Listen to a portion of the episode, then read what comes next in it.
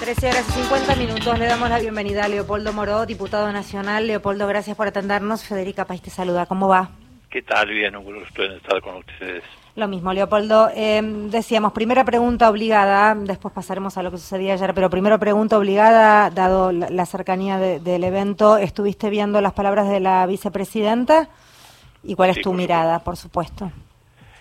Mira, yo creo que fue eh, un alegato de una enorme solidez legal y también política, porque en definitiva estamos frente a un juicio que no tiene solo características eh, jurídicas propiamente dichas, sino también tiene un fuerte contenido institucional y político. No es que la están juzgando porque es hincha de Gimnasia de Grima de la Plata, sino porque ha sido presidenta de la Nación en dos oportunidades y ha llevado adelante un proceso profundo de transformación, de generación de derechos, etcétera, etcétera, que bueno, naturalmente chocó con los intereses del grupo dominante, que son los titiriteros que han llevado adelante esta política de persecución. En cuanto a la política de persecución, me pareció un hallazgo la figura que ella trazó cuando dice que para llevarla de los pelos a ella a este tipo de juicios amañados, han llevado de los pelos a la Constitución, al derecho penal, al, al derecho civil y también la frase donde ella dice que se siente bajo estado de sitio permanente, porque no tiene ninguna garantía. La verdad es que es muy difícil encontrar en la historia argentina eh, a una mujer que haya sido tan estigmatizada, insultada, perseguida, eh, eh, calumniada y bueno, y además acosada por fake news, este, por juicios amañados, es muy difícil realmente si uno rastrea en la historia argentina que alguien haya sido, que una mujer haya sido tan agredida, digamos, de esta manera.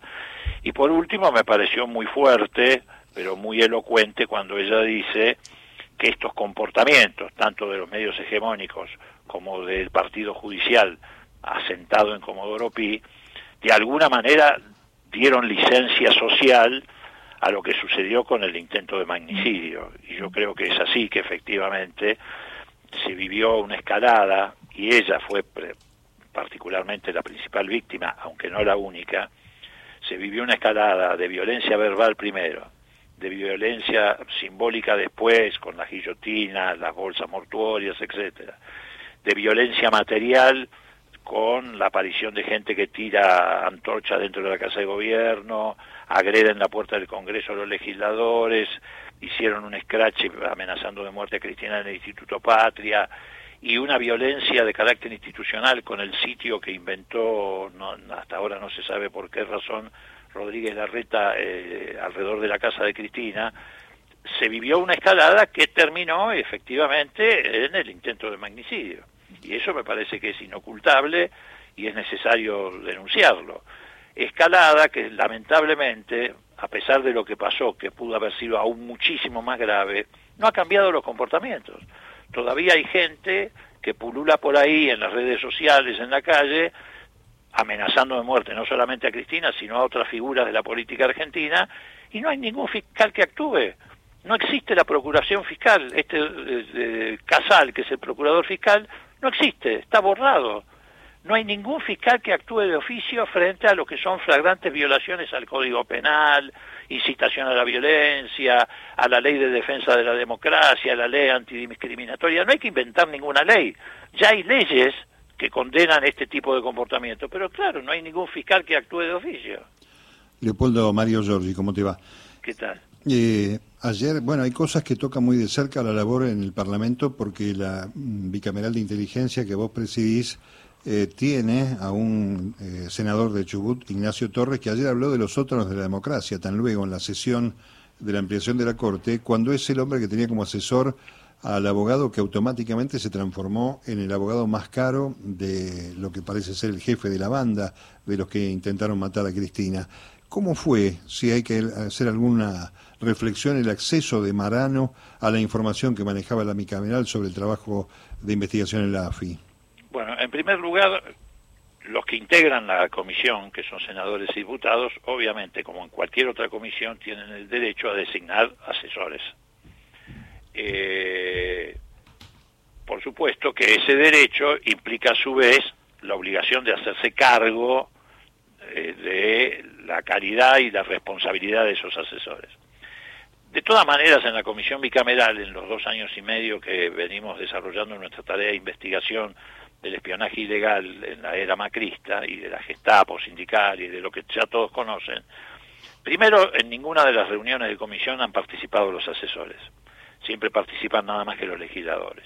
En una sola oportunidad, la última, precisamente estaban dos o tres asesores, entre ellos este señor, en la comisión y el senador Parrilli pidió, estábamos tratando creo que el tema del avión de Venezuela, pidió que se retiraran los asesores. En segundo lugar, no tuvo acceso a toda la información, porque nadie tiene acceso a toda la información de manera indiscriminada.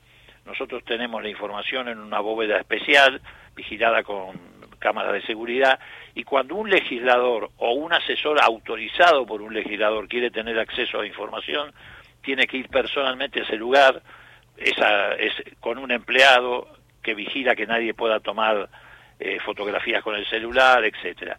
Hubo un solo acceso de este asesor a una información que tenía que ver con el plan de inteligencia del año 2021 y nada más.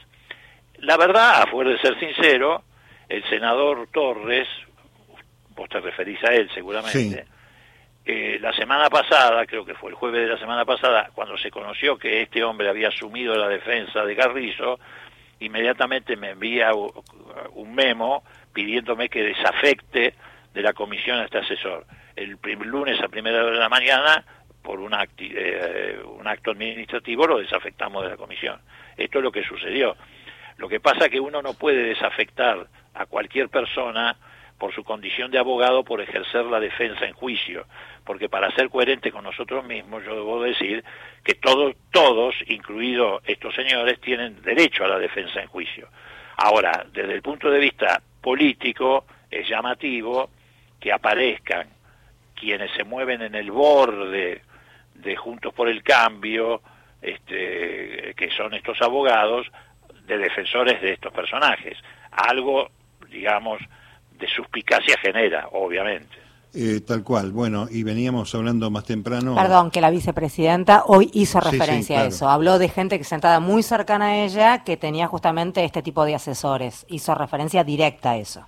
Así es, efectivamente. Bueno, por eso digo, ahí hay, y esto será materia de investigación judicial, me imagino yo, porque hay factores que son concurrentes, que se están tocando entre sí, pero todavía no han encastrado, que es la labor que tiene que llevar adelante la jueza, hay indicios que son preocupantes, porque reitero, muestran que en el borde de, por lo menos hasta ahora, de, de Junto por el Cambio, se están moviendo algunos de estos grupos que a su vez también tienen una actividad intensa en lo que se denominan los libertarios, revolución federal, etcétera. Bueno, todo eso son datos preocupantes, obviamente. Leopoldo, ayer este, escuchando a algunos miembros de la oposición el tema de Senado ampliando la Corte, bueno, uno este, siempre se encuentra en el mismo recurso de este, denostar la oportunidad o el momento para tomar una decisión en este sentido. Eh, esto va a ir a diputados. Yo pregunto primero siempre cuándo es el momento, ¿no? De legislar en consecuencia de algo que demanda la sociedad, que demandan los argentinos, por un lado, y por otro lado la, expectativa tuya personal respecto al tratamiento que pueda tener esta modificación de la cantidad de miembros de la Corte en diputados. A ver, lo primero que hay que tener en cuenta es que esta Corte, esta Corte, con su actual composición, característica, etcétera, la defienden con dientes y uñas antes que cambiemos los grupos dominantes que son los titiriteros de la Corte y de Cambiemos. Es decir, Clarín, bueno, ayer en pleno debate se conoció un comunicado, ustedes deben tenerlo presente, de la Cámara Argentina de Comercio norteamericana, oponiéndose a la ampliación de la Corte. una cosa insólita. Una injerencia. Sí, la verdad que sí es raro. Lo, que se llama Chan.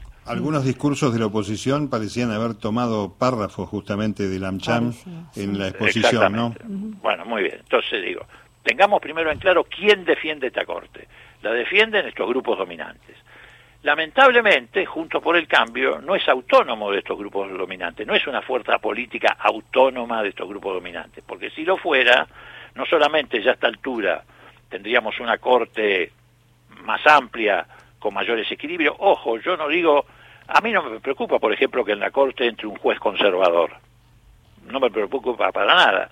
Yo lo que no quiero son jueces que dependan de los grupos dominantes que respondan a esos grupos corporativos. Ahora, si es conservador, no es conservador, si es más liberal, menos liberal, eso es secundario. Es más, hace al equilibrio de, la, de una corte. Puede haber jueces progresistas, puede haber jueces menos, eh, más conservadores, etcétera. Entonces, esta corte es defendida por estos grupos dominantes. Y como Juntos por el Cambio depende de estos grupos dominantes, no tiene una actitud autónoma, entonces es difícil llegar a consensos y acuerdos para llevar adelante el mejoramiento de nuestras instituciones. Y para colmo, junto por el cambio, lleva adelante una, una pelea interna, porque están convencidos que pueden ganar la elección del 2003, feroz, donde todos se corren por derecha. Por eso no hay diálogo, por eso no hay cambio en las instituciones, por eso hay bloqueo permanente a todas las iniciativas que llevamos adelante, sobre todo en la Cámara de Diputados donde no tenemos mayoría propia, por eso no tuvimos, bueno, el año pasado ni siquiera presupuesto, no nos aprobaron el presupuesto, porque el que se mueve hacia una actitud de cierta racionalidad, de diálogo, es inmediatamente este, crucificado por esta interna donde, reitero, todos se van corriendo por derecha. Gracias, Leopoldo, por hablar con nosotros. Que tengas una buena jornada. Un abrazo, que les vaya muy bien. Leopoldo Moro es quien hablaba, diputado nacional.